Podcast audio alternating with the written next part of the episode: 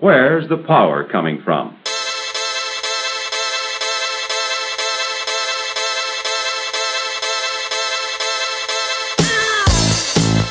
Señores, sexta temporada del podcast de tuxeno.com. Sean ustedes bienvenidos a este el episodio número 83. Después de un descanso largo pero necesario, el cual ha permitido reacondicionar el formato de esta nueva temporada. Así que esperemos que lo disfruten así como nosotros hemos disfrutado en su elaboración. Yo soy Antonio Caram y esto es tuxteno.com en colectivo, producido por 90 decibeles. Netflix aumenta sus precios.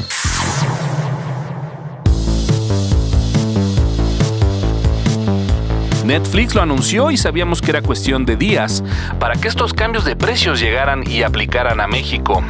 Y sí, a partir del 14 de marzo los precios en todas sus modalidades han aumentado 20 pesos, donde los suscriptores actuales lo verán reflejado en su próximo cargo mensual. Cambiamos nuestros precios de vez en cuando con el fin de seguir invirtiendo en lo mejor del entretenimiento, además de continuar mejorando la experiencia de Netflix para nuestros miembros en México, comunicó Netflix. Parte de estos incrementos le permitirán a Netflix seguir apostando por la generación de contenidos originales y la apertura de las oficinas de Netflix en México con representación para toda Latinoamérica. Y es que México es muy especial, pues sabemos que fue en México donde Netflix invirtió por primera vez capital para la generación de nuevos contenidos bajo su marca con la ya conocida serie Club de Cuervos. Un tercer punto a cubrir con esta alza de precios es poder contar con los mejores contenidos y realizar el pago de licencias para tener películas de otras empresas. Yo tendré que decir que fuera de una o dos series no soy tan fan de las producciones originales de Netflix, las cuales lamentablemente se han apoderado de un gran porcentaje del catálogo actual. Netflix sube así sus precios.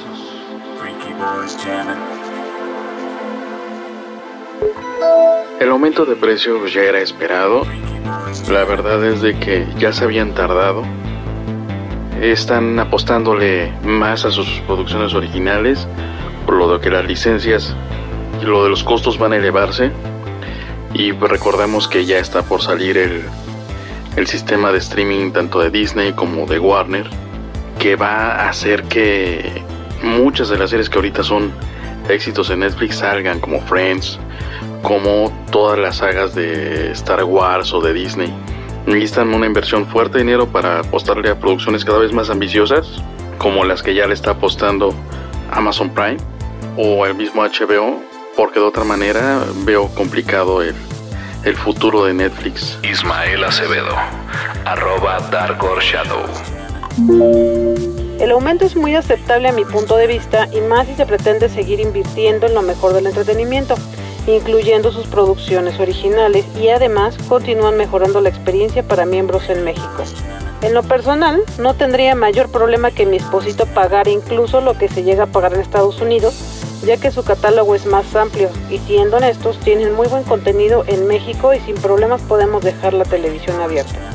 En fin, no queda más que esperar un poco y ver materializados, como lo prometieron, estos incrementos a sus servicios. Katy, arroba Kpartida V.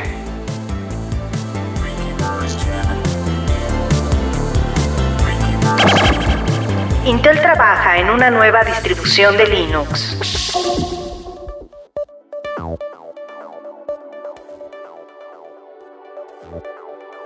Intel trabaja en un nuevo sistema operativo basado en Linux, el cual pueda venir a reemplazar algunas soluciones actuales que se encuentran en el mercado, muchas de ellas propietarias, y poner en marcha su Safe Critical Project Linux. A voz del presidente de Intel, dicho sistema operativo estará basado en Intel Clear Linux, la cual a su vez está basada en Fedora, e integrará las actualizaciones de software en la arquitectura de la distribución, con el fin de instalar con mayor rapidez las actualizaciones de seguridad, el cual contará con un sistema de control de versiones simple, certificable, para así garantizar la rastreabilidad de los archivos. Con el tiempo veremos el alcance de este proyecto, el cual tiene tintes agridulces desde su nacimiento, pues bien sabemos que recientemente Linus Torvalds, creador del kernel de Linux, lanzó fuertes críticas a Intel sobre los parches para Meltdown y Spectre, calificándolas como una total y completa basura, y criticando su política de solución de errores de software de la compañía, marcando así la postura de la comunidad linuxera y del open source ante el gigante de los procesadores. Intel trabaja en una nueva versión segura de Linux.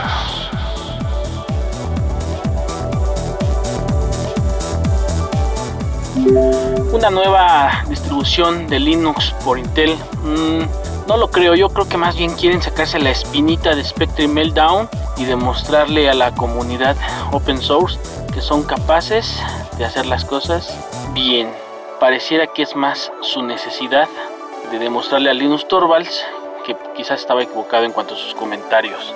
Eh, habrá que verla. Está basada en Fedora, entonces eso eh, pues eh, nos asegura bastante contribución por parte de la comunidad de open source. No hay que perderle la vista a, a Intel, siempre tiene por ahí detalles y sorpresas. Somera, arroba CG Somera.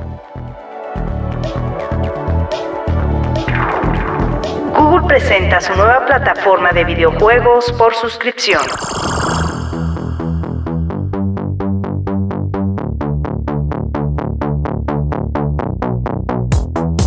Así es. Google presenta Stadia, su nueva plataforma en la nube de videojuegos por suscripción, la cual será accesible vía Chrome a través de cualquier plataforma, llámese un smartphone, tablet, PC o cualquier reproductor multimedia de Chromecast. En cuanto a la calidad de los videojuegos, se habla de velocidades de hasta 60 frames por segundo, en resoluciones de 4K y 8K en un futuro, la cual, al igual que cualquier servicio de streaming, estará condicionado a la velocidad de conexión que se tenga, donde la gran apuesta es que no se requerirá un equipo de gama alta para poder disfrutar de los gráficos en estas resoluciones, ya que el trabajo rudo se realiza del lado de los servidores de Google. Muy pero muy interesante. La parte social está ampliamente considerada. Como sabemos, una de las actividades gamers básicas es el streaming de las partidas. Pero Stadia no solo se queda ahí, ya que tendrá la posibilidad de guardar momentos del juego para que sean retomados por otros jugadores, para incluso pedir apoyo en ciertas partes del juego, o simplemente para ver cómo jugaría alguien de tus amigos en esa sección. Actualmente Google se encuentra trabajando ya con empresas como Ubisoft, ID Software, Tequila Works, entre otros, para llevar grandes títulos a esta plataforma, anunciando además la generación de juegos propios. Aún no han anunciado precios ni fecha de lanzamiento, lo que sí sabemos es que el año será 2019 y arrancará en Estados Unidos, Canadá, Reino Unido y Europa. Claro, países con internet de primer mundo. Adicionalmente, Google presentó un mando oficial para su plataforma, el cual podrá ser adquirido en su tienda en línea, un control muy parecido a la de los mandos de las plataformas de videojuegos actuales. Stadia, la nueva plataforma de juegos de Google.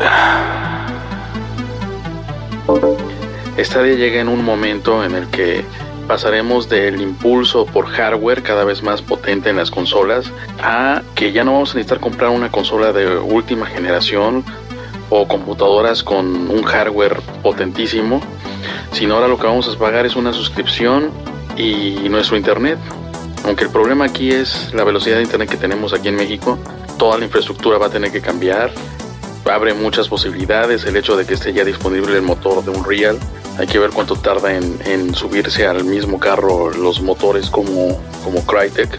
Pero se ve que va a estar interesante el asunto. Nunca hay que descartar a Google, aunque Google tiene la mala maña de sus primeras eh, versiones. Tiene la mala maña de que luego no son lo que deberían y que los proyectos son desplazados o sacados del aire muy rápido. El, el mando no me, no me termina de convencer, pero pues hay que esperar hasta a tenerlo en la mano a ver cómo, cómo resuelven el asunto del ancho de banda en las eh, economías emergentes.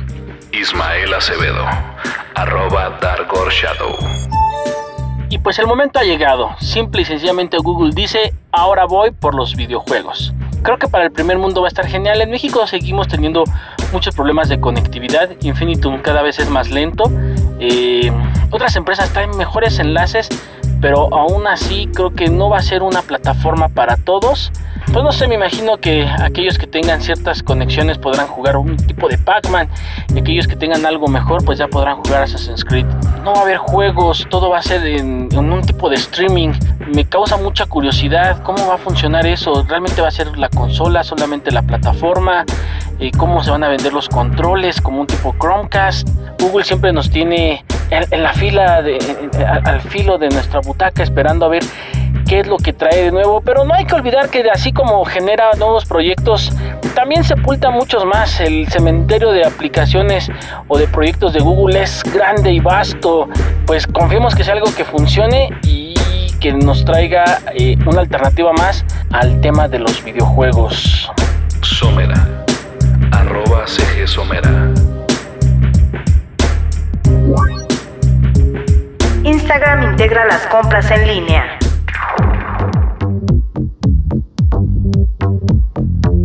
Instagram aumenta la apuesta e integra de manera directa un marketplace en su aplicación. ¿El objetivo? Bueno, pues eliminar ese puente que existe entre el anuncio y el sitio de la compra. Y es que ahora gracias a Instagram Checkout podrás comprar de manera directa ese artículo que puedes visualizar en la imagen de una publicación o un anuncio sin salir de la aplicación. Bien dicen que de la vista nace el amor y los contenidos visuales y audiovisuales que actualmente se presentan en Instagram como anuncios de productos pretenden ofrecer compras directas al alcance de un clic, sin sitios dudosos o complicados, convirtiendo a Instagram en una potencial tienda de catálogo online, compitiendo directamente con empresas como Amazon e incluso eBay. De momento las compras en Instagram solo están disponibles en Estados Unidos. La opción Checkout forma parte de una beta cerrada para ciertas marcas pioneras en esta nueva forma de mercadeo, dentro de las cuales destacan Adidas, Zara, Burberry, H&M y Michael Kors.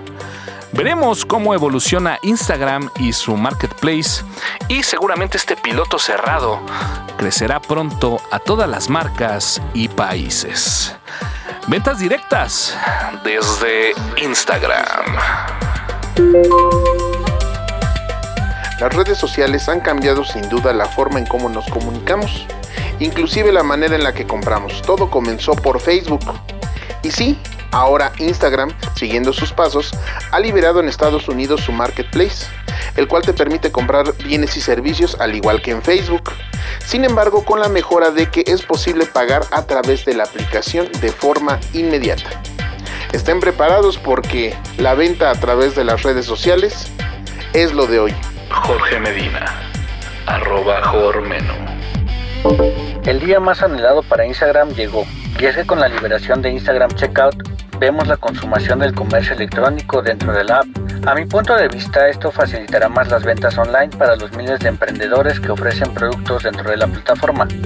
Que ahora puedas hacer pagos sin salir de ella alivia varios dolores de cabeza. Esperemos que pronto esté disponible en nuestro país y se extienda a los miles de emprendedores que ofrecen sus productos dentro de la plataforma y así expandir el comercio electrónico de manera más fácil. Mario, arroba Ramdel.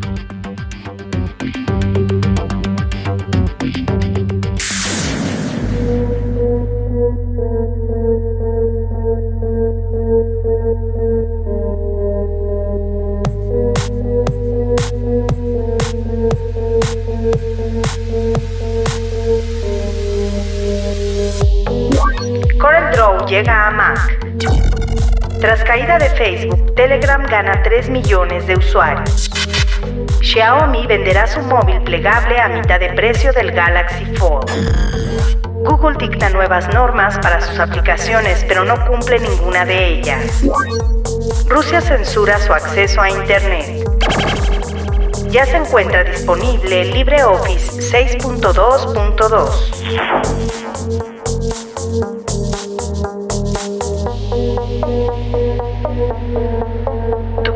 www.radiocultura.com